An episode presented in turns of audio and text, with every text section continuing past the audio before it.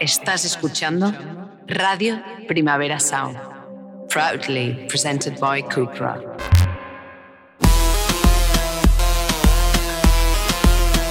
Amiga. Amiga, date cuenta. Hola, hola, Soho House, ¿qué tal estáis? Estamos aquí en el centro neurálgico eh, de la modernidad y la creatividad corporativa de Barcelona. Y aquí en el estamos. cine más bonito de Barcelona. Y en el cine más bonito de Barcelona, estáis todos sentados en unos sillones maravillosos. Eh, y nada, somos amigas, date cuenta, eh, o lo que es lo mismo, Begoña Gómez a mi lado, eh, yo que os hablo, que soy Noelia Ramírez, a los micros, y en la producción tenemos a André Ignat y Nacho Medina. Y estamos listas para esta nueva etapa, Begoña. Aquí estamos, estrenándonos. ¿Estás nerviosa? Un poquito. Yo, yo me siento un poco como cuando eh, al principio ibas en preescolar y tus padres te acompañaban y te llevaban de la manita, ¿no? Pues Y tú lo ahora veías todo bien sí, lo hasta todo bien hasta que ya te dicen, mira, ya, chata. Ahora ya con la mochila solas, Andrea nos ha soltado la mano, nos ha soltado la mano, ¿no? nos ha dejado aquí. y ha dicho, venga, a emanciparse. Y, aquí. a partir de ahora vamos a contarlo para quien no lo sepa. eh, somos un podcast independiente. Amiga, date cuenta. Estaremos aquí cada 15 días. Nos podéis escuchar en todas partes, en Spotify, en ebooks. Nos encanta esto de los podcasts americanos cuando dicen wherever you get your podcast. Pues ahí Pues, estaremos. pues, wherever you get your podcast, ahí estaremos. Sí. Y, mm, y no estaremos hablando solas también. Vamos a traer a mucha gente. Vamos a traer Colaboradores, colaboradores entrevistas, sí, como hoy que tenemos aquí dos entrevistados Sí, maravillosos. que después les saludaremos. Sí. Eh, porque la idea es la Sí, nos Cuenta. encanta este concepto. Venimos a hacer Concepto magazine. magazine, como es como muy de los 90, pero como muy de ahora, ¿no? Lo ahora Maritere Campos, Pues traspasada, ahí- recientemente traspasada, ella, Eh, ella le dio ahí el, sí. el concepto al magazine. Además, Claro. apueste por una. que como- sí, sí. vamos a ofrecer lo que interesa. Lo que interesa. Exactamente, que es lo que ya veníamos eh, haciendo, que es sociología de andar por casa, Sí. inventarnos conceptos, ¿no? Cultura highbor- Poner nombre a lo que tú piensas. Sí, que este es un poco, eh, amiga, date cuenta, aquí ponemos nombre a lo que tú ya piensas, Exacto. ¿no? Todo con romería de links. Con muchos anglicismos muy innecesarios. Totalmente. Sí. Y, Y, aquí eh, estaremos, sirviendo contenido, más que ser, serving cant, vamos justitas de Sí, BCE, pero porque bueno, sí, sí, también va a ser, vamos a ver si, si con la curva de aprendizaje vamos adquiriendo BCE. No, no, yo no, pensando, ¿no? Esto? no hay BCE posible. No hay BCE posible. Eh, pues nada, sentía- eh, decíamos que sentimos que Andrea nos ha soltado la mano, pero estamos muy contentas porque sentimos que Andrea eh, se ha convertido en la Dua Lipa catalana. Pero yo Eh, creo que no, que ya, ya nos ya ha dicho no, que ya, ya no, no, que ya, ya. está de hemos- septiembre, ya verdad, está productiva, hemos ya hablado está con ya ella, productiva, sí. pero hubo un Por un que sí, momento, hacía estos tweets de estoy sí. comiendo a las 5, Cinco, cenando a las 12. Decíamos, mírala, le faltan las gambas y la, y la parrilla. Como Con un pañuelo Lipa". en la cabeza, sí, Seguro, sí. seguro Necesitamos una una Dua foto Lipa de ella. catalana y Andrea, Sí. y- pero bueno, que estamos muy orgullosas que durante un breve instante, ¿no? Aunque fuera Desprodu- Desproductivizó. y pudiese ser una persona que hubiese venido a la vida a veranear, Claro. que era algo que nosotras estamos pensando mucho siempre y que nuestro objetivo es venir a la vida a veranear y no lo conseguimos, estamos siempre trabajando como ardillitas que somos, ¿no? Claro. Pero Pero, bueno, bueno, hubo, no- hubo un tiempo en que sí, tuvimos un poco de sí. Hot Girl Summer. Sí, yo tuve el julio y tú tuviste agosto agosto. de Hot Girl Summer. Real ass nigga give a fuck about a bitch. It is what it is, this some five star dick. She a big old freak, it's a must that I hit. It's a hot girl summer, so you know she got it lit. No, she got it lit. Hot girl summer, so you know she got it lit. Yeah. Know she got it lit. Hot girl summer, so you know she got it lit. Yeah. Hablando de Hot Girl Summer, este ha sido el verano de las chicas. El Peak Girl Summer, para bien y para mal, con todo lo que implica que te, que te llamen chica. Ha sido el verano en el que más veces hemos tenido que oír el pringoso sintagma nuestras chicas. Nuestras referido chicas, a las sí. futbolistas. Sí, a las jugadoras de la selección que, eh, lejos de ser mujeres, eran nuestras, Nuestras chicas. eran y qué pena. y qué pena que no se hable del triunfo de nuestras chicas. Esta Que era la lo frase, que- ¿no? Qué alegría de que se hable también de las otras cosas, ¿no? Siempre qué pena, ¿no? Qué ha habido pena. muchos hombres apenadísimos con Ha todo visto esto. mu- muchos hombres apenados que no se han mojado, pero solo decían qué, Qué pena, pena, que de las chicas que no me eso ya importa hacen el nada el resto no del habla de año. su triunfo me da igual, no se habla de su triunfo. Jamás he tuiteado nada en favor de esas chicas cuando luchaban por sus salarios, cuando pedían dignidad, pero qué pena. Pero ¿no? qué pena. Nuestras oye, chicas. Nuestras chicas. Nuestras mujeres. Nuestras chicas. También ha sido el verano que han sostenido eh, la economía occidental, eh, las chicas también, eh, las chicas que compraban productos, eh, y Margot Robbie, Greta Gerwig. Chicas que han llenado los cines, viendo Swift, Barbie. Beyoncé, Sí. y ahora un poco al final ha entrado Olivia Rodrigo ahí a Entra pillar ahí, también el que también. Están, son las chicas están sosteniendo el capitalismo, básicamente. Sí, básicamente, Eh, es sí. así. El rosa lo está sosteniendo ahora todo también. Y ha sido el verano que eh, tenemos otras compañeras como Rita Rakosnik Sí, o, que o hemos Rita hecho mente colmena que todas hemos, hecho pensado en lo mismo. colmena y hemos pensado lo mismo, pero es el verano de las trends De que las llevan girl trends. de las girl trends. Sí, ¿Que sido qué verano de la, el Girl Dinner, ¿no? El Girl Dinner, que es, Es- eh, son estos bodegones que cuelga la gente, las chicas de sus cenas, que, mm, que son eh, como, bueno, un poquito TCA, ¿no? Un poquito Sí, es un poquito cenita de. TCA. Sí. De TCA y es como un bodegoncito mono, ¿no? De un, un- cuatro uvitas, dos Sí. crackers, dos trocitos de brie, ¿no? Es como... Cuatro cereales, ¿no? No. O sea, se pone como, como si hubieses cogido los tuppers que le das a los niños pequeños, ¿sabes? Que pones cuatro cositas, pues ellas después lo ponen en un plato y suben la foto con un hashtag y ponen girl dinner. Y siempre hay como colorcitos, ¿no? Dos tomates cherry pequeños, do- Sí, y cortados en cuatro. Como muy sin cocinar y también, esto, ¿no? Sí, no- no que en el fondo es un poquito la cenita anoréxica, Sí, ¿no? Y girl anoréxica, dinner, que sí. es un poco preocupante, pero bueno, eh, hay, preocupante. Hay gente que cree que... el- higos, higos, y ahora que están en Higos. temporada, higos es muy... Sí, sí, el higos higo y, el, y un poquito de queso, porque el queso, claro, ¿no? no puede ser tanto, pero... Cottage, cottage cheese, ¿no? Sí, Que es sí, sí, sí. sí. Pero bueno, que ha habido mucha girl shit por todas partes, Girl ¿no? shit, o sea, ¿no? tú te metes Eh, en Twitter o vas a TikTok o vas a Instagram y todo es girl, girl, girl, Girl girl, something. girl. Hot girl walking, Hot girl que walking, que andar es como Rajoy. o como las señoras que se quedan para, comer- quedan para andar, caminar. Sí. Eh, exactamente. Las lazy girl jobs, sí, que que son, trabajos- trabajos, normales, ¿no? Trabajos de oficina, de los que, que siempre los, los anglos dicen de 9 a 5, cuando aquí nadie jamás Nadie. tiene ¿Quién sale a las trabajo. ¿Quién 5? tiene un A ver, trabajo de a aquí, de esta sala. Nadie. Nadie, nadie. Pero me Exacto. hace gracia cuando a veces ¿no? se, se copian los artículos de aquí. Un trabajo de 9 a 5. Cinco. Es como, ¿quién? ¿Quién? ¿Quién lo tiene?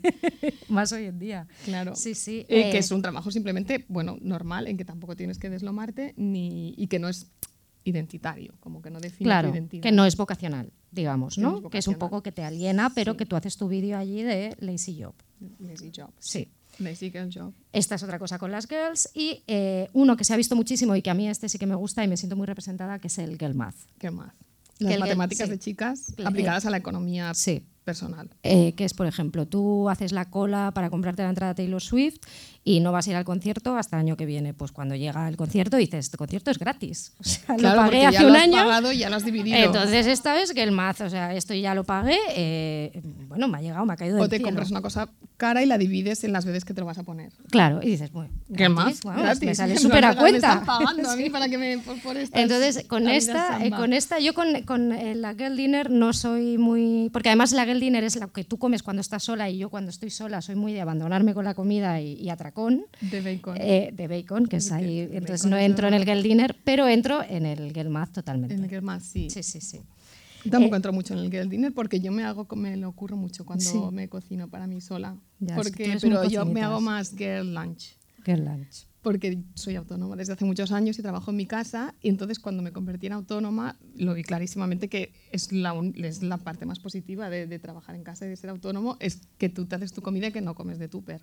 Bueno, y así. y es como mi momento guay del Sí. día y como me hago algo ahí guay. Claro, y controlas bien lo que se dice ahora, que está también muy de moda de los ritmos circadianos, ¿no? Ritmos, Comer claro. bien, tener tu agüita Claro, al lado, sí, todo. Es todo que tú Bego, sería muy así. sí, no, no, no, pero luego mm, media mañana si hay fuet en mi casa, me corto el fuet y se me jode todo el- todo el sistema, o sea, no.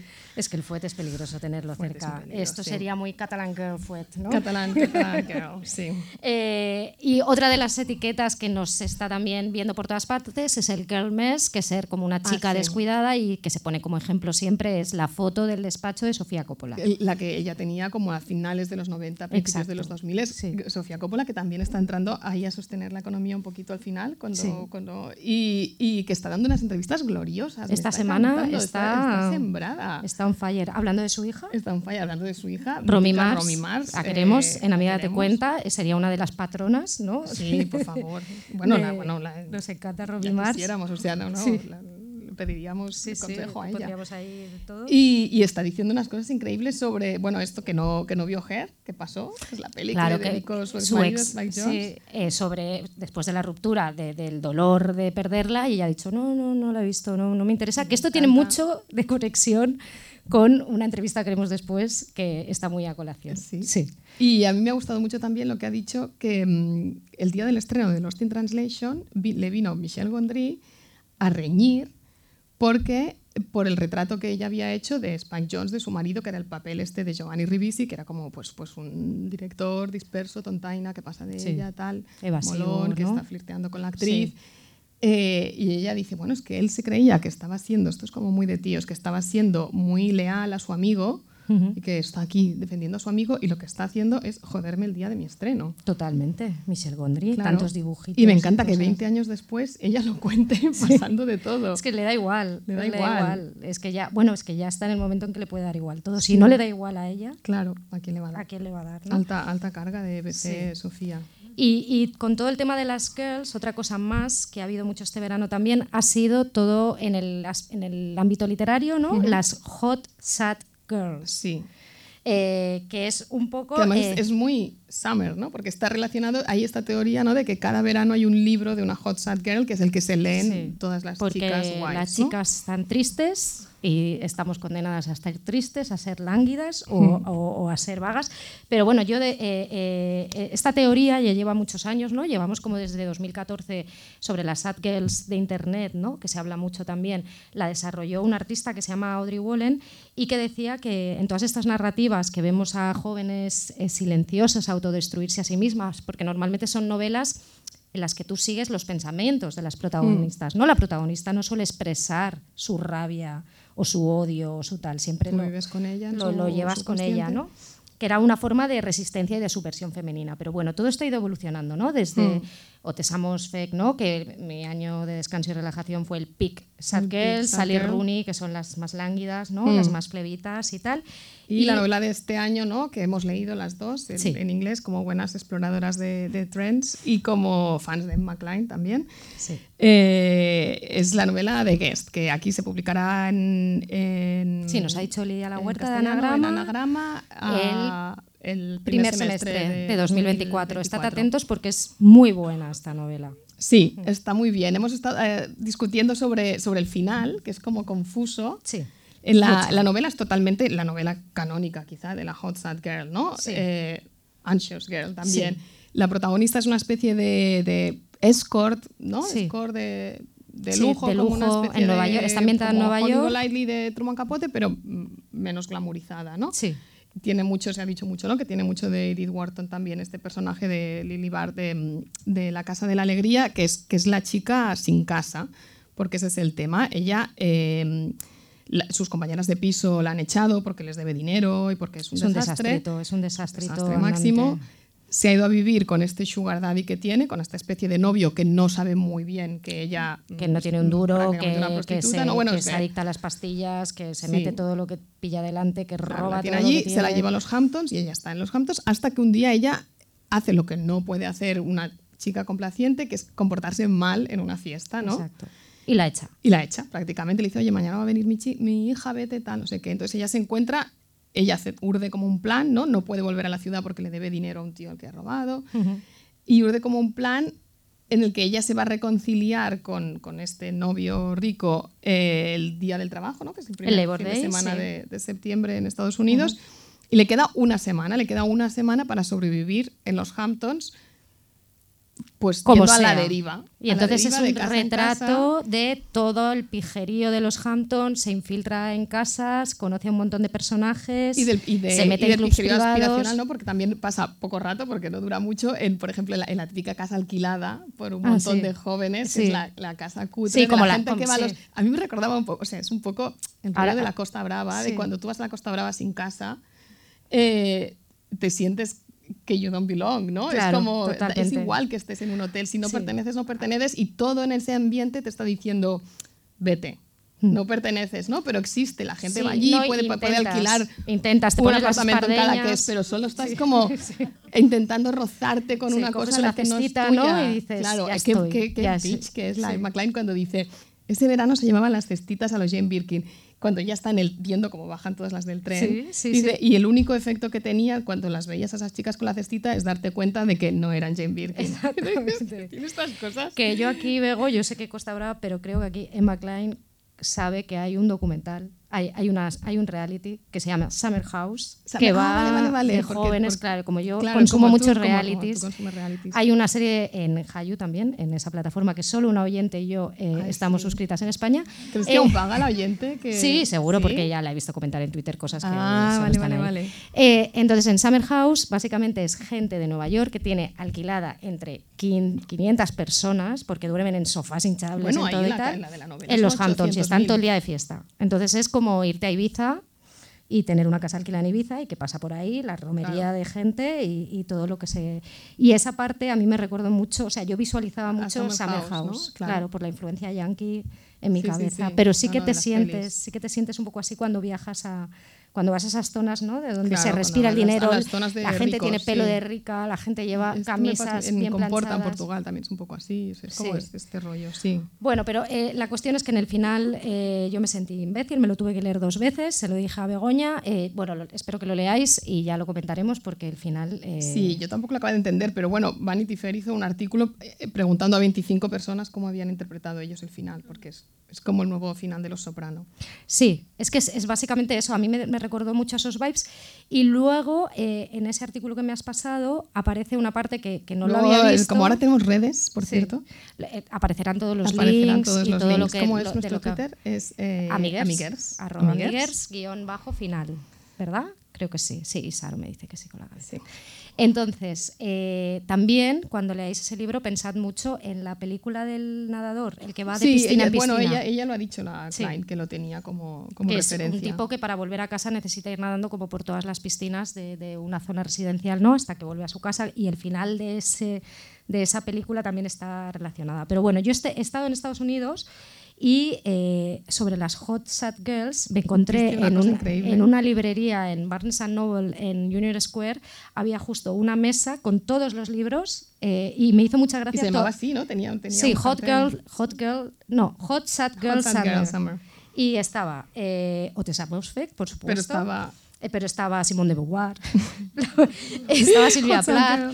Ellas hablan de Miriam Toews, que dices, ok, vale, no Vale, sé. vale, o sea, tristes están violadas porque las una han secta, violado, claro, pero sí, es tristes como, están, sí. Vale, venga, aceptamos barco. Pero Venga, como que esta- Ernaux, ¿no? También. Annie Ernaux que yo, la, que yo, no la- yo nunca, triste, nunca me vendría a la cabeza pensando en Ernaux. Pero está deses- bueno, yo creo que con la del hombre joven, ¿no? Está como ahí con esa Mm, desesperación es ahí de que venga el como una amante, rabia, ¿no? Como, una, como un...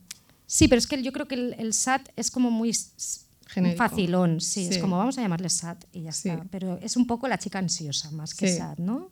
Porque en todas estas autoras. El Fishman, aquí Fishman. hace de, unos meses también. Sí, eh, pero vamos, que estaba todo ahí y ahí hay un mejunje Sí. que no veas. Incluso ha salido una novela este verano eh, de una eh, escritora Australiana. ¿Australiana? Sí, sí. Sí, que se llama Sad Girl Novel y que va precisamente Y de. es una especie de parodia, ¿no? Es como un rollo meta. La protagonista es una chica que vive en Berlín y que está intentando escribir su sad girl novel. Sí, su novela sobre una tía triste, ¿no? Y la entrevistaron en The Guardian hace poco, la entrevistó Sara Manavis, que eh, últimamente todo lo que escribe esta chica es fantástico, y dice, hay algo malo en que las mujeres privilegiadas millennials lean sobre mujeres privilegiadas millennials y escriban libros sobre mujeres privilegiadas millennials. Lo dice. Es una serpiente que se muerde la cola. Y nosotras, que somos mujeres privilegiadas millennials, estamos aquí hablando de mujeres privilegiadas millennials millennials, todo el rato. sí. Y, Y leímos este libro y hemos leído muchos otros libros no tendenciosos también. Leemos cosas Sí, que no son tendencia sí. y que no se han publicado este año, pero otro libro un poco, un poco hot, hot sad girl, ¿no? Ah, sí. Eh, Soy fan de. Este sí que sale ya, ¿eh? Sale el 17 de septiembre ahora en Alfa de Kai. En. Soy fan de Shira Patel, que está muy bien. Este fue un poco el libro fenómeno del verano en, en Reino Unido el año pasado. sí, es muy adictivo. Y es el libro que van a leer las chicas de internet Sí. este septiembre y que van a comentar non-stop. Sí, porque básicamente la protagonista es una, es una chica que está aburrida de su novio, eh, tiene un amante y se pasa el día estalqueando no al amante, sino al amante de A su la amante. Otra amante de su amante, claro, su que está casado, pero, la pero la mujer está- le da igual. La que le, la que le obsesiona es, es la, otra, amante. Y entonces se pasa mirando el día los DMs de esta chica, que es como una especie de influencer, va hasta un mercadillo que ha montado. O sea, es todo un Cristo, pero vamos. Vamos, no puedes esto. dejar de leer como Los no puedes títulos de dejar los de mirar. son buenísimos. Sí, sí, sí, Son- sí. son Y siempre es el hombre que, ¿no? El- sí, el hombre con el que estoy obsesionada, es la mujer, la mujer la amante que ama, el hombre a la que estoy, con el que estoy obsesionada. Es, eh, y es un relato que está muy bien porque hay un relato de clase muy importante también eh, y, de, Sí, y, de, y de- y de- y de su propio origen y racial, y sí. racial, y de qué es- se espera de ella como siendo creadora Como en el Reino Unido como mujer racializada. racializada. Porque está también muy ambientado en el mundo del arte, ¿no? El- el- Exacto, el, en hombre es, es artista. Sí, eh, entonces muy interesante, está súper bien, se lee muy rápido y bueno, es que hay mucho salseo y encima hay mucha salseo, pues lectura ahí, power, sí, nos ha gustado muchísimo. A Sí. mí Begoña está todo el día. Noelia, Porque que yo lo leía este. pensando en ti todo el Sí. rato, y te lo has empezado ya, te lo has empezado ya, te estaba poniendo un poquito de presión, ¿no? Sí, Pero yo estaba ahí veraneando y decía, veraneando. ya leeré, ya leeré. Ya. Eh, entonces, para cerrar un poco, bueno, no cerramos, pero hay un tuit antológico Que debería enmarcarse como pon, pon esto en el Louvre, ¿no? Que, sí, de que- una tal Emma Cupor, por- que eh, viene a decir. que resume todo este rollo girl, que dice, eating my girl dinner, taking my hot girl walk, listening to my sad girl music, reading my feral girl books, porque esto es otra, ¿no? Lo del Sí. feral girl. Sí. Going out dancing with my girlianas, getting babies with my girly pops, every day a slow march towards death, womanhood. Ese es el tema, ¿no? Sí, porque ¿de dónde sale esta fiebre por las chicas? Porque es un poco molesto, ¿no? ¿Por qué todo se le llama chicas, ¿no? ¿Por qué no se les llama mujeres, ¿no? Porque si os fijáis en la última década también se pusieron como de moda un montón de Hace series. una década, ¿no? Como más o menos hubo también ahí un- una Un- un- concentración sí. de...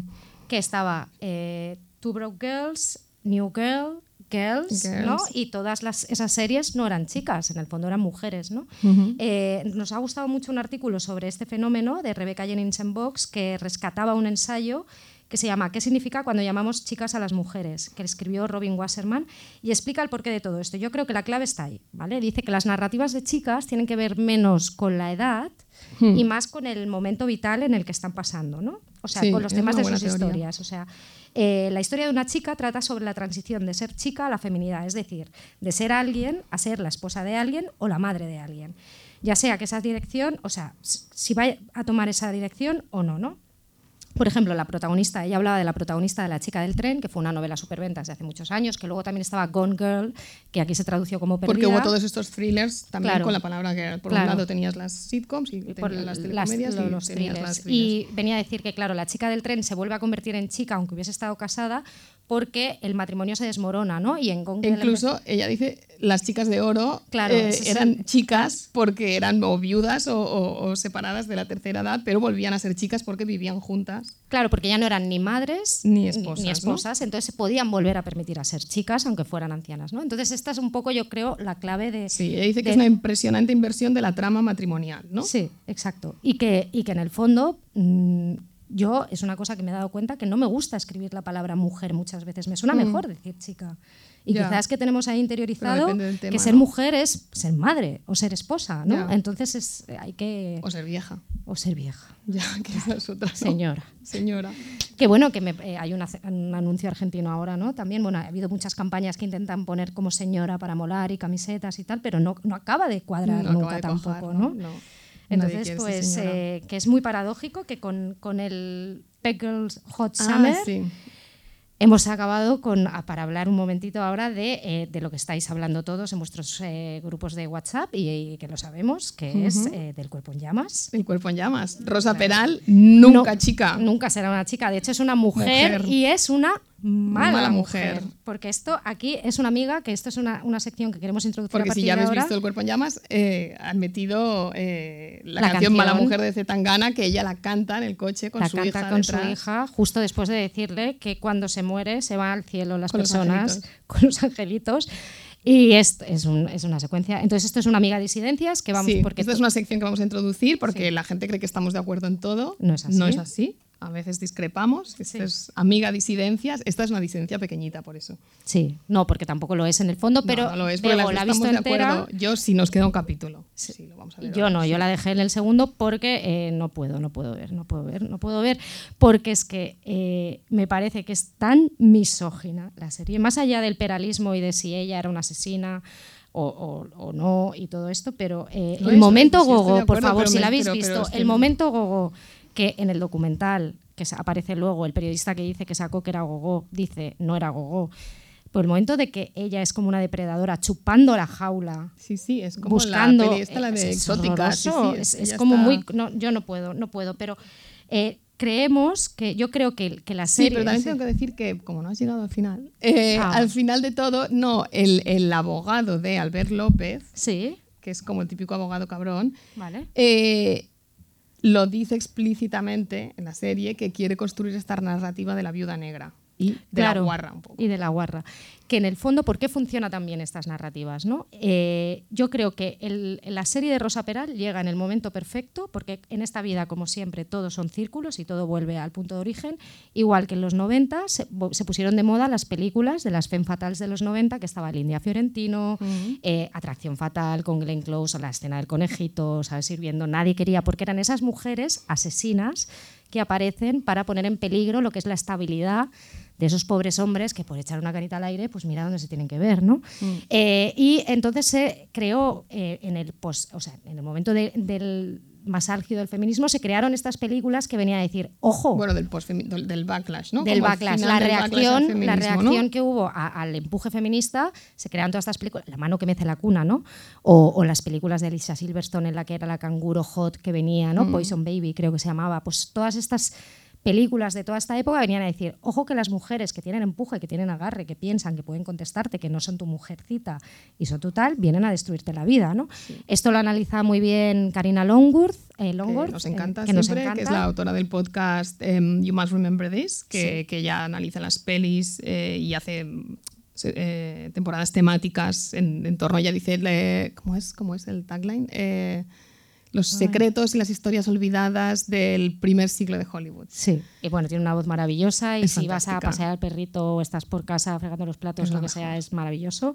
Y ha hecho una serie sobre todo, sobre todo los erotic thrillers y... y- Son y- dos temporadas, la de los thrillers de los 80 y la de los 90, Erotic 80s y Erotic Sí, 90s. exacto, y la de los ella 90 tiene pues dedica un, cap- sí, dedica un capítulo a, a cada película, ¿no? Y, y viene a contar pues todo esto, ¿no? Y es una de las partes y yo creo que el, el cuerpo en llamas está funcionando también y entra también esto porque ahora también estamos viviendo una etapa de reacción al feminismo, ¿no? Y a la vez es tan paradójico, bueno, es tan paradigmático Mm. que aparezca el documental, o sea, la serie y el mismo día tengas el documental feminista de, de De Rosa, Peral, sí, problem- problemáticamente feminista, ¿no? Porque Sí, hace una defensa claro. feminista de, de un caso en el que, que, ella que- sale diciendo misoginia todo el rato, o sea, misoginia, misoginia. Claro, yo no he visto el docu todavía de la Yo he, de he visto un, po- un poco del documental, no lo pude ver entero, pero, Pero que en el eh, fondo agarrarse al feminismo para tener una coartada. bueno, es agarrarse, la, la abogada de Rosa Peral, la verdad es que es bastante... Nosotras hem- hemos de decir que no somos, no hemos No visto somos el no, no somos somos doctoradas expertas, porque, claro, para quien nos Perdón, fuera ¿eh? aquí, Sí. eh, en Cataluña hay auténticos doctorados en Bueno, peralismo sí. eh, porque, porque es un caso que apasionó, apasionó mucho, porque se emitieron tres programas de crims. La y gente sabe las estanterías que tiene en su La casa. gente Rosa sabe Peral. muchísimo de este tema y nosotros todo. estamos primero de peralismo.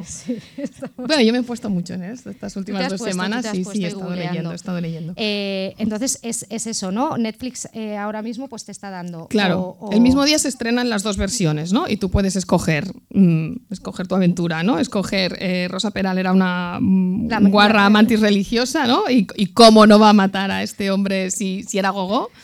Y, O- y se folló a todo el cuerpo. o humanicemos a Rosa humanicemos Peral. a Rosa Peral, ha sido víctima de una, de, una, campaña y una conspiración. ¿no? Bueno, realmente en el documental aparece una secuencia en la que preguntan a cualquier eh, persona que va al juicio a declarar, eh, a una mujer que se ingresa y le dicen, tú has tenido relaciones sentimentales con Rosa Peral y ella se escojona como, ¿what? No, o sea, No, que ¿por qué? O sea, era ya, solo faltaba el, el- el- el apuntador allí, usted que está Usted, tecleando sí.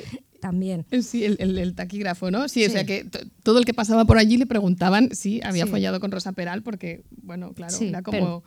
Sí, ¿Quién da, no, no? da que ¿Quién pensar, da que pensar todo esto. O sea, que es una amiga de disidencias, pero al final tampoco tanto, pero yo no voy a seguir.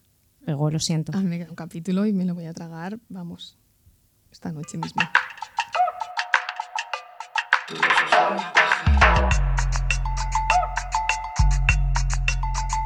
Mala mujer, Mala mujer, me han dejado cicatrices por todo mi cuerpo, tus uñas de gel. Mala mujer, mala mujer, me han dejado cicatrices por todo mi cuerpo, tus uñas de gel. Vámonos. Me he jurado miles de veces, miles de veces, iba a borrar ese rastro.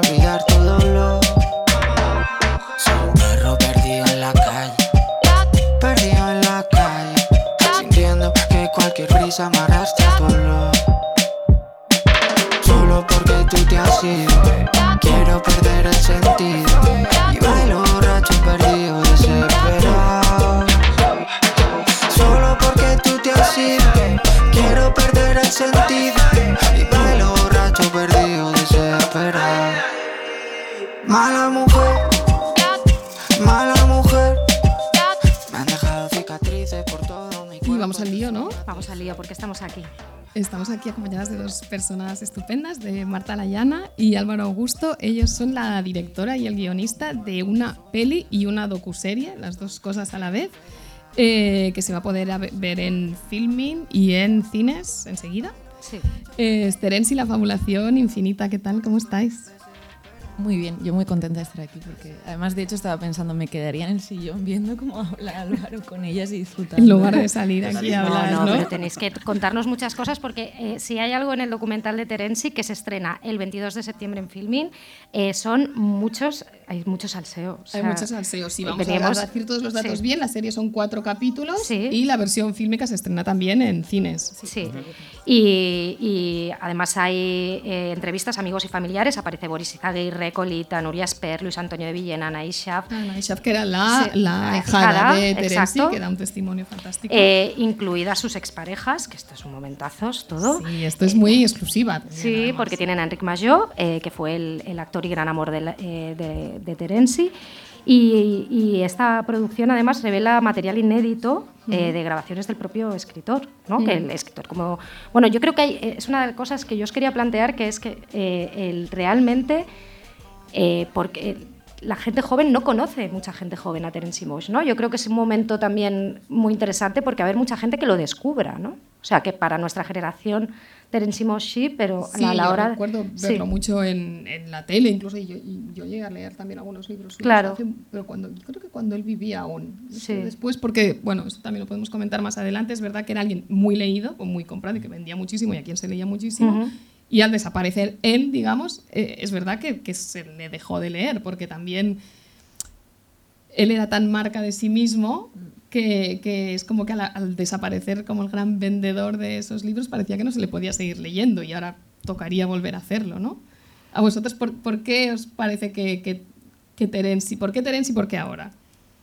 Bueno, yo diría que eh, Terence ha llegado en un momento en el que se están recuperando muchas de las figuras que fueron clave en nuestra cultura. O sea, estoy pensando ahora mismo en la docuserie que se ha hecho sobre, sobre Rafael, sobre Lola Flores, sobre un grupo como Lo Comía, que prácticamente lo bailábamos cuatro un sábado por la noche, eh, o sobre Francisco Umbral también, una figura literaria que había caído eh, en el olvido. Por eso creo que, que Terenzi se, se, se marca un poco en toda la recuperación de, de estos personajes eh, tan clave. Y, y a la pregunta de por qué ahora, pues eh, porque nos pusimos a ello, básicamente. Porque hace, hace dos años estábamos eh, con un grupo de, de amigos, estábamos tomando unos, unos, unos gin tonics. Y precisamente estábamos hablando del documental que habían hecho sobre Francisco Umbral, el de Anatomía de un Dandy, eh, y uno de nosotros dijo, se tiene que hacer uno sobre Terence Moix. Y Mm. todos nos miramos y dijimos, eh, adelante, nos ponemos ya, vamos a comprar ya los libros. Ostras. sí. ¿Y, y cuál era vuestra relación con él? ¿Lo habíais leído? ¿Os, eh, Yo lo había leído desde los 13 años y para mí fue una figura bastante importante, como también, por ejemplo, lo fue, pues, no sé, el cine de Pedro Almodóvar o Truman Capote, eh, porque cuando vienes de ambientes que son como muy conservadores siempre buscas ¿no? referentes en los que apoyarte y que, y que de alguna forma te ayuden a, a convertirte a ti mismo. Y Terence para mí fue, fue eso. Y recuerdas también, eh, eh, no sé qué edad tienes tú, pero también verlo como figura pública? Bueno, yo tenía 13 años cuando murió. Vale. Vale. Pero bueno, sí que es verdad que recuerdo... O sea, que los- no llegaste a ver ese Terenzi... No, eh, no, no, no, no. ¿Qué edad creías que tenía? Me estoy, me estoy No, preocupando no, un poco ahora. porque he hecho mal cálculo, he hecho mal Pero es que nosotras tenemos más edad y pensamos que la y gente tiene más edad de No, la pero que es verdad que es una cosa que luego, que luego sí que recuperé. Es decir, eh, cuando, con 14 o 15 años, cuando me empecé a interesar su, su literatura, también de alguna forma recuperé todo lo que había hecho en televisión, aquel programa Más estrellas que en el cielo, sus apariciones televisivas, porque eran magnéticas. O sea, él, él era de un carisma extraordinario. Sí, sí, brutal. Él tenía mucho BCE, que es lo que hemos comentado. Va sobradísimo. Sí, sí. Va sobradísimo. Y sí. eh, mucha revisión de cintas, de, de- eh, privadas, ¿no? Que os, que os cedió, me imagino, los amigos y la familia, y también de todo el material que... Y se, y se nota muchísimo que están tan bien escogidos, ¿no? Esos momentos.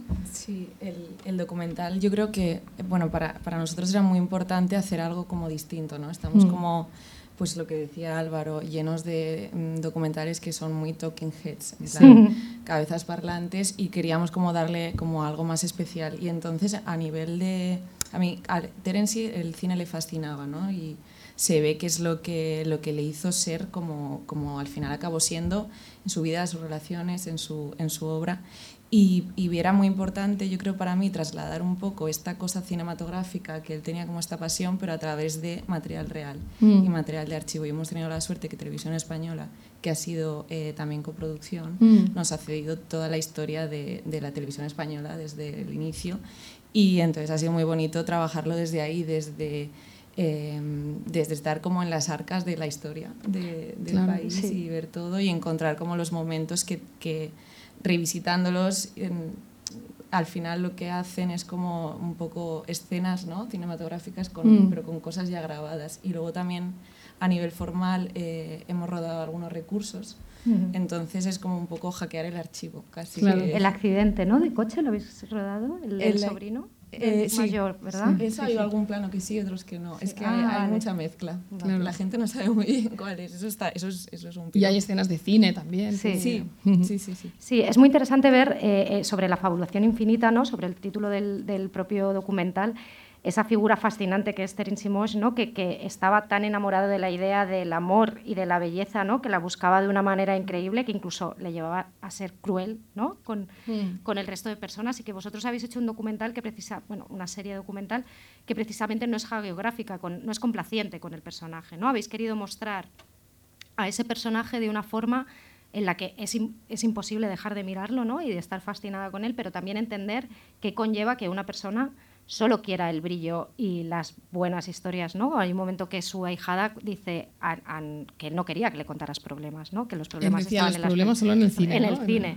Eh, entonces, eh, combinar todo eso ha sido difícil, o sea, conseguir, porque claro, hay historias muy duras que hizo daño a muchas personas, ¿no? A, la palabra manipulador aparece muchas veces. Crueldad la dicen muchos de los entrevistados. Aparece. Entonces, claro, e, esa figura que era tan querida por las señoras, ¿no? Y por las mujeres, ¿no? Y que incluso fascinó a los eh, a, personas que no eran, digamos, parte del heteropatriarcado tal y como estaba, ¿no? Eh, pero también dejáis ver, contáis esa parte, ¿no? Y yo creo que no sé si, en, qué, momento era importante o cómo, cómo, cómo pudisteis conjugar con todo eso. Bueno, nosotros partíamos de esta idea. No creíamos que, que, esto fuera una exaltación del personaje, porque las geografías suelen ser aburridas y muchas veces suelen ser bastante eh, prescindibles. ¿no? nosotros buscábamos hacer un retrato que fuera más completo y más complejo y que buscáramos todas las aristas, digamos, del, del personaje. Y nos fue bastante fácil porque los testimonios eh, que tuvimos eh, pues fueron un poco en esa senda. Yo creo que 20 años después la gente fue capaz de contarnos cosas que nunca habían contado. Enrique Mayo, por ejemplo, la anécdota de que cuando quedamos con él, él pensaba que esto no iba a ser para un documental, sino que iba a ser para una película de ficción.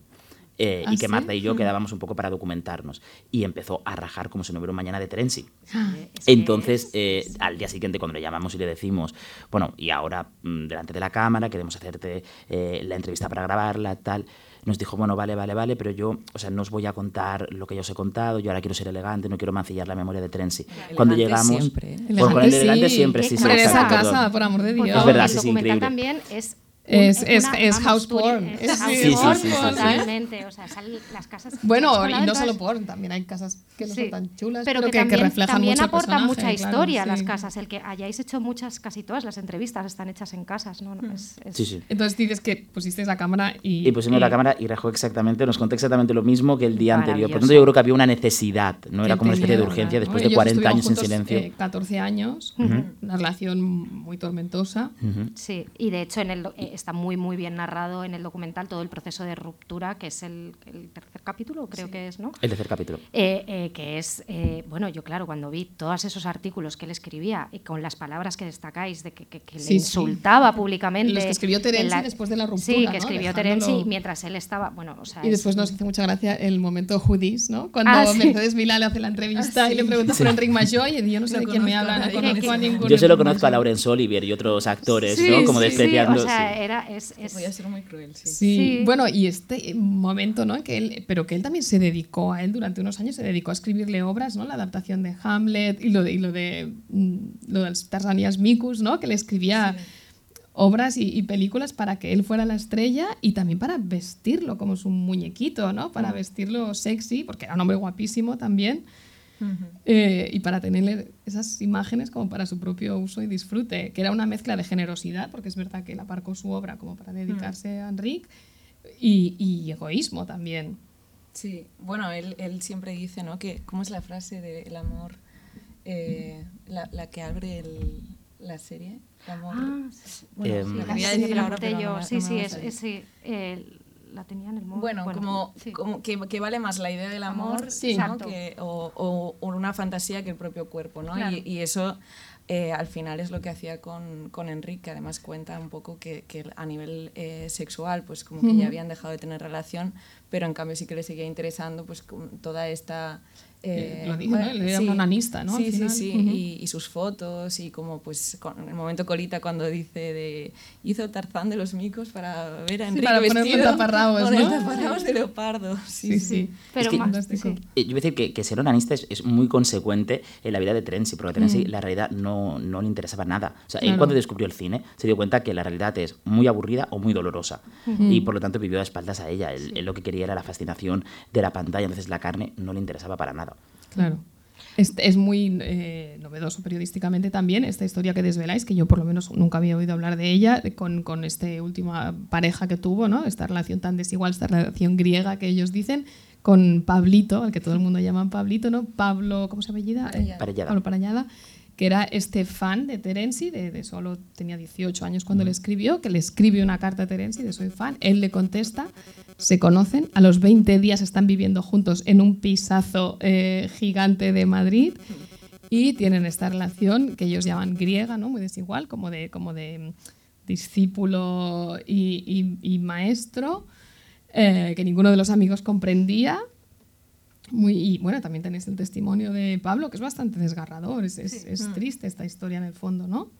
Sí, eh, yo creo que, bueno, tanto con el de Enrique como con, con el de Pablo han sido súper generosos y ahí hay- yo creo que hay una necesidad de curativa, en plan de quiero Suya. contar eh, lo, que, lo que esta persona ha hecho, porque al final sus vidas están atravesadas por, por él, lo ves mucho cuando conoces a, a Pablo, que al final eh, ahora pues es un adulto, pero claro, eh, empezó que era un niño y entonces lo pasó muy mal porque todos sus amigos, como el momento, el momento en el que le dice eh, que le exigían ¿no? el mismo nivel cultural. Claro, los amigos de Terenzi, que tenían 50 bueno, y, que, y años. que eran dramaturgos, Sí, actores. eran y él era un niño de un barrio pues humilde de Madrid que, que tenía 18.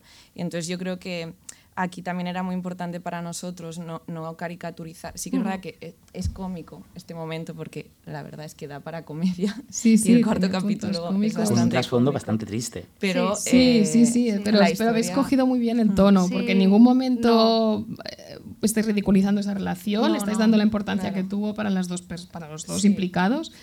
Eh, bueno, y, y te, y te genera mm, Sí, y él está muy contento. cierta incomodidad, al ¿no? También. Mm. Sí, Está contento. Sí, sí, sí, es algo como que a mí personalmente me preocupaba. Claro. Eh, pero no, no está muy, muy contento. Bueno, él tenía ganas de sacar cosas, yo creo, ¿no? Y de decir cosas con las que tenía que había lidiado y que no había podido responder. Pero más allá de las relaciones amorosas, yo creo que el documental también es muy fascinante para, sobre todo para quien haya nacido después eh, de que Terence muriera y todo que me parece que es una figura que en Twitter lo petaría, o sea, creo que, creo que es un tío, eh, fue una persona que mm, no diferenciaba entre, entre, también, sí, entre la alta cultura y la baja cultura, que es una cosa que hace mucho las, la generación, la- bueno, ahora mismo, ¿no? O sea, Un- esta un generación... autobrander, Un eh, autobrander se magistral, vendía, eh, o sea, sabía promocionarse de una manera increíble, lo vendía todo, vendía hasta las vacaciones con sus sobrinos en Orlando, se las vendió a veces. O sea, eh, y creo que incluso los extractos que se rescatan de, de su obra, que, que- se podrían publicar justo ahora y tendrían la misma fuerza, ¿no? Y, todo. eh, y es muy interesante de ver también cómo a lo mejor pues va a flipar muchísima gente e incluso a lo mejor tiene un efecto llamada, ¿no? O sea, que se vuelvan a, a- a leer todos esos libros y todos esos eh, textos que él tenía. No sé, eh, como lo veis, también es que hay muchas, hay muchas imágenes de archivo que comentábamos. Hay un momento que lo entrevistan jóvenes y que parece gameplay, ¿no? Pero mejor hecho incluso. O sea, no sé, es como eh, es muy interesante de ver el documental y, y de entender a ese personaje también de una manera como, qué moderno era, ¿no? O sea, era como el más moderno de, de todos, más allá luego ya de sus relaciones personales. Sí, yo, yo creo que fue un pionero en, en muchos aspectos. Ujú. En el que tú has mencionado, del Ujú. arte de la baja cultura, de promocionarse a sí mismo. Ujú. Yo creo que, quitando a Salvador Dalí, a lo mejor fue el primero que se construyó una máscara y un personaje. Total. renegó de su nombre original, que era Ramón, para adoptar uno. Sí. eh, como, como el de Terenci. Eh, hay- yo, yo espero que esto sirva para, para, para acercarlo a las nuevas generaciones, claro que sí. Y hay una anécdota que tenemos Marta y yo, que es que un día durante el rodaje improvisamos una secuencia que al final no está montada porque por el tono no encajaba, que fue salir por la calle y preguntar a la gente si conocía a Terenci. Entonces, la mayoría de gente que tenía 35 para arriba sí que lo conocía y de 35 para abajo no había nadie. Solo una chica nos dijo, ah, sí, sí, sí, yo lo he visto en RuPaul, que me hizo bastante gracia la idea, la idea de imaginarme a Terenci en RuPaul. maravilloso, pues, claro. claro. Sí, sí. Qué fuerte. Y, y hablabas también de que, bueno, que también te permite asomarte a la representación de lo queer y a la representación, representación de lo gay en esos mm, tiempos completamente distintos en España. Él fue de las primeras personas que habló con cierta naturalidad, pero a la vez os cuidáis mucho de venderlo como, como, un, como, un, como un activista de la causa, por lo mismo que explica el propio Enric Major, ¿no? Con todos Es que, vosotros. es que creo que Terenci fue y es un referente LGTBIQ en este país, pero no por activismo, sino por narcisismo, que es muy diferente. Ostras, o sea, claro. él, él no era como Caña, que salía vestida de mujer y salía Claro. eh, a las calles de, de la De hecho, él tenía muchos reparos y él, eh, muchísimos era reparos. crítico la figura del mariquita. Yo no soy un mariquita, ¿no? Era... Él- a él lo que le pasó es que tiene una relación de 14 años, esa relación termina y él decide hacerlo público y escribe en el país a doble página, claro. por narcisismo, claro. Eh, escribe en el país a doble página, entrevistas con Mercedes Milá donde dice, a mí me han dejado, hasta el punto de que la gente por la calle, las señoras, se acercaban y le decían, eh, Terenci, te han hecho mucho daño, por favor, recupérate, tal. Y todo esto es verdad que de alguna forma normalizó que había parejas del mismo sexo que se separaban, que estaban juntas y que también sufrían. Sí. Claro. Pero repito que no lo hizo porque él no creyese hizo. que eso era necesario. Claro, eh, qué interesante. Y es muy bueno también cuando Enric Major cuenta que fueron juntos a Estados Unidos, fueron a San Francisco y él, que sí que estaba un poco más interesado, fue a una manifestación, ¿no? Enric Major, y, y Terenci no fue y además le pareció fatal, pero luego lo escribió en un libro como si hubiera Como si él llevase ¿no? la bandera. Sí, como sí, si sí, sí, la sí. pancarta. Sí, sí. Esa, es- está muy bien, ¿no? Esa especie de politización. Y luego eh, eh, nos, nos encantó también el tema de la Gauche Divine, que aparece Ah, sí, brevemente. ¿no? aparece en brevemente, pero hay un poco de- Pero está muy bien tratado. Sí, porque yo creo que ahora se está empezando a poder criticar un poco la Por fin, Divine, ¿no? Por Sí. fin en Barcelona se están abriendo las puertas para poder hablar con una voz crítica sobre esto, que con muchos entrevistados muchas, muchas veces, por eso habéis tenido mucha suerte, eh, te lo cuentan cuando apagas el micro, ¿no? Y, y aquí hay como una crítica a, a- a que él... Nos, él- nos encanta el, persona, el, el, la entrevista, el, el testimonio de Juan Ballesta, Sí, que no, era una. Eh, ¿Perdona? Villegas. Villegas. Ves, mira que lo hemos Sí. apuntado, yo pensaba que era Ballesta. Juan Villegas, que era un amigo de Terence y que se conocieron en, en- en el barrio chino, ¿no? Porque Sí. él acompañaba a la mujer que limpiaba el piso de Terence. Bueno, sí, o sea, se hicieron amigos, pero tampoco muy amigos. En realidad él era limpiador, eh, Vale. era el, él con unos niños ¿no? pequeños ayudaban como a limpiar a la mujer que limpiaba la escalera. Y entonces este, este testimonio, eh, bueno, yo creo que es muy importante. La porque- clava, ¿eh? Cada, cada frase que dice la clava. Y es, yo creo que es el único que tiene como la conciencia de clase de decir, mm, eh, cuando Terenci se empezó a hacer famoso, ¿no? se Ujú. empieza a alejar de lo que suponía como el barrio chino y cu- lo cuenta desde el- la perspectiva de la escalera, que yo creo que es- esa imagen es como muy bonita de Mm.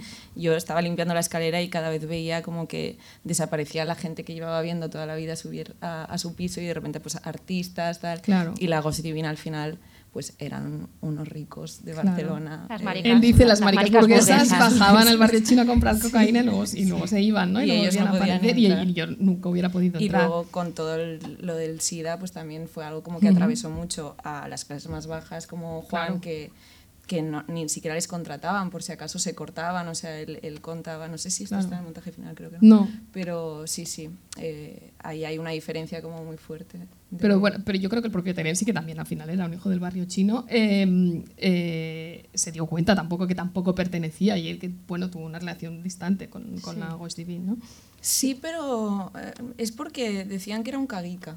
¿Ah, sí? Sí, no, Colita contaba, bueno, hay una anécdota que tampoco pudo entrar porque es que muchas cosas han tenido que ir fuera, pero una, aquí. Sí, sí. una exposición que fue como un poco la que, la que dio el nombre de la Ghost Divine, que era todo fotos de Colita, pues de- al final era un grupo de amigos que en ese momento mm, yo creo que no se llamaban, fue a partir de la exposición, y vino la policía y la cerró. Y entonces había una foto de Terence y no le dejó a Colita colgarla. Y entonces la dejaron como, eh, ¿no? Contaba que la dejaron en el suelo, como apoyada. y, y, él tenía mucho miedo de que la policía viniera por él. Y, y, y sí, sí, por eso no era tanto como de no, yo creo que no era tanto desde el lugar este que comentas, sino de no me quiero meter en líos. Vale, vale, vale. Sí, le pega más. También, curioso. Y luego, pero tenía su propia pandilla bastante divina también, ¿no? Que aparecen muchos de ellos, ¿no? Aparece Nuria Sper, que está ideal. Sí. Me encanta con su top de Miyake. Sí. Esa casa increíble, está guapísima. Y como adjetiva esa mujer que bien habla. Bueno, es mm. evidente que habla bien, pero ¿no? que como siempre escoge la palabra perfecta. Y además tiene una adicción, bueno, claro, una actriz bueno, de, claro, tiene una adicción y una entonación que yo de verdad. Debías quedar como Lelo escuchándola, Sí, sí, sí, completamente. Sí. Quiero decir que bueno, esta, esta pandilla también queda muy bien reflejada en esta familia escogida, ¿no? que, que comían, cenaban de, cada día juntos en el mismo sitio, ¿no? Hasta que acumulaban cuentas de un millón de pesetas en el Camp Paralladeta, ¿no? Con, con, Rosa María Sardá, con los Mainat, con, con todo. Sí, hay muchas fotos, de hecho, también, que, que, que, hay mucho material gráfico de aquellos mm. encuentros. Sí, esto cedido por, por los mismos entrevistados, que no se fueron muy generosos. Sí, Terence tenía como, como este lado de, de, estos amigos que eran casi como una familia para él, y por otro lado esa especie como de, de amigos de la élite que a él, que a él le encantaban, ¿no? Isabel Preisler y toda esta ah, gente. Bueno, claro. Eh, por eso eh, se le llama el Truman Capote español de alguna manera. Yo creo que literariamente no tiene mucho que ver, pero claro, estaban los cisnes, exacto, que rodeaban a Terenzi. Sí, sí. Eh, es muy interesante también eh, ver que nos ha fascinado, esto es al final, en el cuarto capítulo, la figura de la secretaria de Terenzi, eh, que suele pasar ¿no? con todas estas figuras que son tan magnéticas y, siempre hay una mujer detrás que se lo organiza todo y se lo hace todo y que Incluso ella se intentó casar con él. O sea, es que, no, no, como que ella se hubiera, se, se hubiera casado con él, ¿no? Se hubiera, y, contáis muy bien la historia y, tiene además como ese aspecto frágil, ¿no? Es como muy tiene una belleza como eh, esta chica, o sea, como y que estaba realmente fascinada con él e incluso no se llevaba bien con, con el amante joven que tuvo con Pablito. Eh, hay un vídeo eh, que no lo vamos a desvelar, pero ya lo veréis. Sí, sí, estamos haciendo spoilers. Estamos haciendo spoilers a, a punta pala, Begoña, y, pero es, es esas tensiones que se generaban en el propio entorno, no por tener su favor o por mm. tener su atención, no, por ser igual la persona de Terenzi. No sé si lo habéis notado al hablar con todos. Es que yo creo que la relación con Inés es muy similar a la relación que tenía con Pablo. De, ahí, de ahí que al final haya tanto... claro, porque al final los dos conocen a Terenzi cuando tienen 18 años. Inés le conocen en, en, el ambiente laboral, en un programa de, de, televisión española donde ella trabaja en producción, y eh, Pablo le conoce más íntimamente. Pero los dos tienen 18 años y los dos crecen modelados un poco por Terenzi. Y de pronto personas de 18 años que vienen de ambientes más o menos modestos y que de pronto del día de mañana se ven cenando con Isabel Preisler, claro, eso hay un, y aprendiéndolo todo de él, ¿no? Todas y aprendiéndolo todo de él, exacto. todo lo que está bien, lo que está mal. Inés, Inés se matriculó, por ejemplo, en historia porque Teresa le inculcó esa fascinación por Egipto y por el mundo antiguo. Claro. Qué fuerte. Y el ah. tema de la belleza eh, está también muy bien narrado porque cuando ganó el, el premio Planeta. lo narráis muy bien. Que Colita se gastó la mitad de los 15 millones en, en un glow up, en un glow up. Sí, un glow up, sí, un glow up, peluquines. Sí, y el peluquín que yo he de confesar que no sabía que era peluquín. Pero o sea, todo el mundo claro, sabía, todo el mundo. O sea, ya, ya, Begoña estaba, pero ¿cómo puede ser? Digo, pues yo, claro, yo no recordaba porque yo no tenía las imágenes de archivo que sí que aparecen en las que va sin y luego, pero siempre aparecía con, pero tampoco podía discernir también. Los llevaba bien. Los llevaba bien puestos. Entonces se habla, se habla mucho también de esa necesidad de incluso de, de juventud y de, de, la belleza, ¿no? Porque él estaba enamorado de la idea de la belleza. ser guapo, ¿no? Sí. Sí, sí. Pero lo, que tenía, lo que tenía Terenzi eran unos complejos increíbles desde pequeñito porque no era una persona físicamente mm. eh, muy atractiva. Él quería ser pues como para Reynolds y nunca lo consiguió. Es, es muy gracioso lo, de, lo, del peluquín porque él al principio negaba llevarlo y decía que le había crecido pelo. Era la única persona en la historia de la humanidad que le había crecido pelo mágicamente, sin pasar por Turquía ni nada. Sí, sí, sí. Eh, bueno, yo creo que eso es parte de, de cómo quería vivir Terenzi. Terenzi era un escritor que vivía como una estrella del pop. O sea, eh, un, un, escritor no vive como vivía Terenzi. Es, es, muy difícil. Incluso el escritor que más vende ahora mismo en España, que no sé quién será, pues Pérez Reverte a lo mejor o tal, sí. no creo que tengan un ritmo de vida con el que llevaba Terenzi. No. O sea, Terenzi se gastaba a lo mejor un millón en un mes comiendo percebes. Era... Sí, sí, bueno, lo de los percebes... Lo de cenar percebes cada noche nos encanta. Sí que es a, venir a la vida a veranear. Él, él, venía a veranear todo el rato, o sea, cenaba cada noche percebes, que es que es muy fuerte y es como, ¿quién puede cenar toda la noche percebes? Sí. Pues nada, o se iba a París a comprar una foto en, en, y, con el y avión, iba y volvía, hacía como auténticas excentricidades. Claro, pero luego él mismo se lo montaba como para que le saliera Debía trabajar, bueno, es que trabajaba gratis. muchísimo, publicaba muchísimo, ¿no? Sí, sí, de- cuentan que, que, se- que ya la última parte de su vida como que lo que tenía que hacer era, eh, ya había cobrado los adelantos y entonces como que tenía que... Escribir como- lo que había Sí, sí, cobrado, ¿no? Escribir lo que había cobrado y así sin parar porque era muy manirroto. Claro. Sí, bueno, al- el, el primer capítulo ya se cuenta, ¿no? Que se gastó medio millón de pesetas llamando desde Roma a todos sus amigos, ¿no? Sí. En plan, llamaba cada día a sus amigos y, y a contarle, pues, oye, he hecho tal, todo. No, no, es, es, es muy fascinante redescubrirlo de esa manera eh, tan cercana, ¿no? Nos O sea, encanta también el momento llamada a la agencia F. Ah, por bueno, favor. por favor. Bueno, Estuvo es- este intento de suicidio cuando lo dejó con Enrique Mayoy. Lo primero que, ¿no? lo que dijo cuando iba a venir a buscarlo la ambulancia era llamada a la agencia F. ¿no? Y lo hicieron. Y Lo se hicieron. Publicó, y, se- y- y se publicó en el país. Tennessee se Mois publicó. sufre una crisis o sea, nerviosa. sí, sí, sí. Él y utilizaba cualquier cosa para publicitarse a sí mismo. Claro. Claro, Eso sí, es muy influencer también. Totalmente. No, es que era, es que vamos, es que él tendría un, eh, Twitter eh, hiperseguido. Él era su propia Chris Jenner también, ¿no? Él era su era su manager. Era Sí. como, no, esto lo vamos a hacer, no, esto va a ser Sí. un vídeo sexual, pero lo vamos a vender para... Sí, sí, sí, sí, totalmente. Es muy interesante también el- el- sobre la familia, cuando habláis, introducís a, a la familia de Terenzi, la rela- el- que, que su madre fuese como la, la mujer más La guapa, guapasa, del, la guapasa. guapasa del, de- del Raval.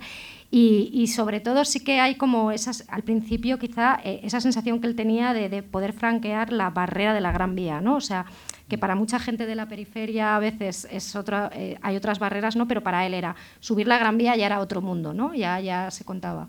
Y como en el fondo igual él siempre quiso subir, o sea, no sé si él siempre quiso, estaba tan fascinado por lo que pasaba arriba de la Gran Vía que, no sé, Mm. ¿cómo lo veis?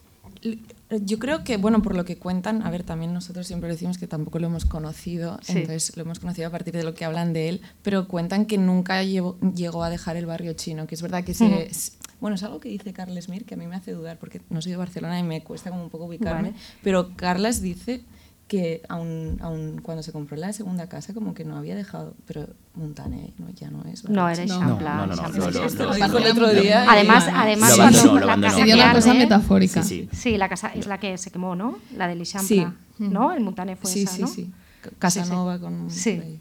Sí, sí. O sea, bueno, sí, claro, sí que subió. Sí, sí, pero sí que había como esa, ese momento, ¿no? De mi Barcelona y la otra Barcelona, ¿no? Que la Porque barrio, muy bien. porque el barrio chino al final Bueno, y la plaza, ¿no? El pez de la playa. Claro, La el, de pez de la la playa era lo que separaba un poco el barrio chino del el resto. Y para él era muy simbólico, porque el barrio chino era eh, la humildad, la modestia, y la otra parte era la burguesía a la que él esperaba integrarse.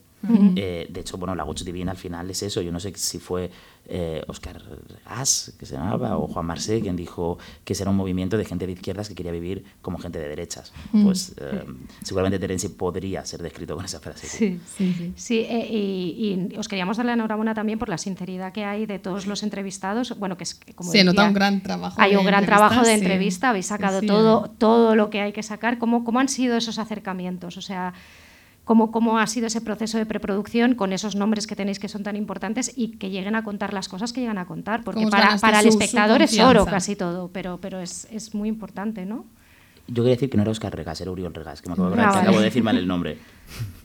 Eh, pues fue un proceso también muy bonito porque nosotros lo que co- como empezamos, de hecho creo que es la primera vez que los dos nos hemos metido tan de lleno en, en un documental y como empezamos, bueno, en un biopic porque tú habías hecho el de Samantha Hudson, pero eh, empezamos como leyendo todas las memorias, estudiándolas eh, mucho. Además es una cosa, una cosa curiosa porque tiene tres tomos y el último eh, él so- cuenta hasta el año creo que 66 o 67, que es justo antes de que le dan el premio Josep Pla y se empieza a hacer conocido, que eso so- sale en el primer capítulo de la serie. Entonces todo lo demás está fuera de las memorias y hem- hemos tenido como que construir el guion en base a eh, lo que él cuenta, él, él mismo cuenta de las memorias y luego en base a testimonios mm, alrededor de su vida. ¿Qué pasa? Que había mucha gente que ya había fallecido. Entonces fue un trabajo como investigación de ir viendo qué gente, eh, qué amigos, qué, qué cercanos estaban, bueno, estaban bien como para poder hacerlo, porque había algunos que también estaban muy mayores. Y, y en base a eso, mm, nosotros también teníamos una idea previa de lo que iban a ser las entrevistas o lo que nos iban a contar, pero luego, pues como todo documental, es la realidad y te dan como unos regalos que, en el caso de Colita, ¿no? Que, Colita. Colita Está sembrada. sirviendo Está todo el está rato. sirviendo, Sembradita. Hay un momento todo que dice, bueno, Terenzi cuando ganó el planeta se aseó porque era Sí. un poco, ¿cómo lo Un dices? poco guarrete, Un poco dice. guarrete, Sí. o sea, sí, sí, sí. Pues todo esto al final luego ha habido mucho trabajo en sala de montaje, porque sí que al principio eh, te- tenías una idea, tienes una idea, pero luego la realidad te da otra y, y tienes que trabajar con eso.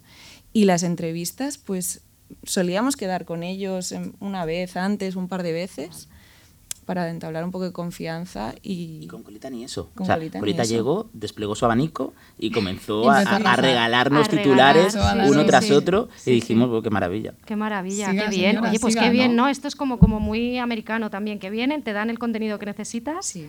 Y se marchan y, Y se ya está. Sí, sí, es fantástico. Está muy Y bien. hay, un, hay grandes, eh, hay una gran ausencia que decíamos que eh, una de sus mejores amigas era Maruja Torres, Sí, ¿no? nos, y nos, pregu- sorprendió no, que, sí, que que no no estuviera. estuviera. No sé si llegasteis a contactarla.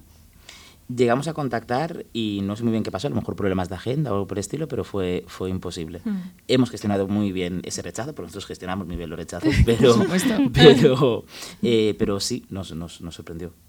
Y decías que habías hecho este trabajo potente de exégesis de las, de las memorias. ¿Encontrasteis que mintió mucho en estas memorias, contrastando con...? con... Sí, de hecho es que no tenía ningún tipo de, de vergüenza en luego decirlo en la tele, eh, o incluso en las entrevistas. Ves entrevistas que dice una cosa y luego al cabo de unos meses, ah, no, eso era mentira, porque claro, lo tengo como que Porque lo- vestir, ¿no? Un poco. Claro. O sea, él mismo... Qué gran entrevistado era, Sí. ¿eh? Madre mía, debía ser un regalo es, llevarlo a la tele. es muy magnético. Eso es de una hecho, cosa que eh, tiene. al principio la serie se abre con una frase que le dice Julia Otero, con una pregunta, ¿hoy vas a mentirnos mucho? Es cierto. Y creo que Sí, Terence sí. dice algo así como, bueno, lo suficiente para entreteneros. Exacto. O sea, quiero Claro. decir, bueno, en un showman, absoluto. Sí, sí. Claro, claro, ante todo el show business. Exacto. Sí, sí. Y Pues- habéis sido fieles a ese espíritu y la recomendamos muchísimo. Sí, eh, veáis, a en partir formato del 20... serie, en peli no la hemos sí. visto, pero seguro que está muy bien también, pero en formato largo vale muchísimo la pena. Formato largo es una versión reducida de 90 minutos y luego en filming eh, los cuatro, Cuatro capítulos, cuatro y la episodios. película también se verá en televisión española. Perfecto. Bueno, pues no hay excusa para no ver eh, Terenzi. Muchísimas gracias. infinita. Sí, eh, muchísimas gracias por estar aquí. Gracias por acompañarnos en nuestro estreno. En nuestro estreno con los Amigers y que, bueno, ya va estupendamente, o sea que, que mucha suerte con el documental. Nos Muchas sentimos gracias. muy privilegiados de haber sido los primeros. Ay, Estoy muy contentos. muchas así que gracias. muchísimas gracias. tengan muchos éxitos. El primero de muchos, claro. Muchas gracias. Eh, pues nada, dejamos por aquí el programa. Nos vemos que los, en 15 días. Sí, Nos en 15 escucháis, eh, ya sabéis, dilo, Bego, dónde nos pueden escuchar, wherever. Wherever you get your podcast. Pues nada, hasta dentro de 15 días, amiga, date cuenta. Muchas gracias. Adiós. Mala mujer, mala mujer. Me han dejado cicatrices por todo mi cuerpo, tus uñas de gel.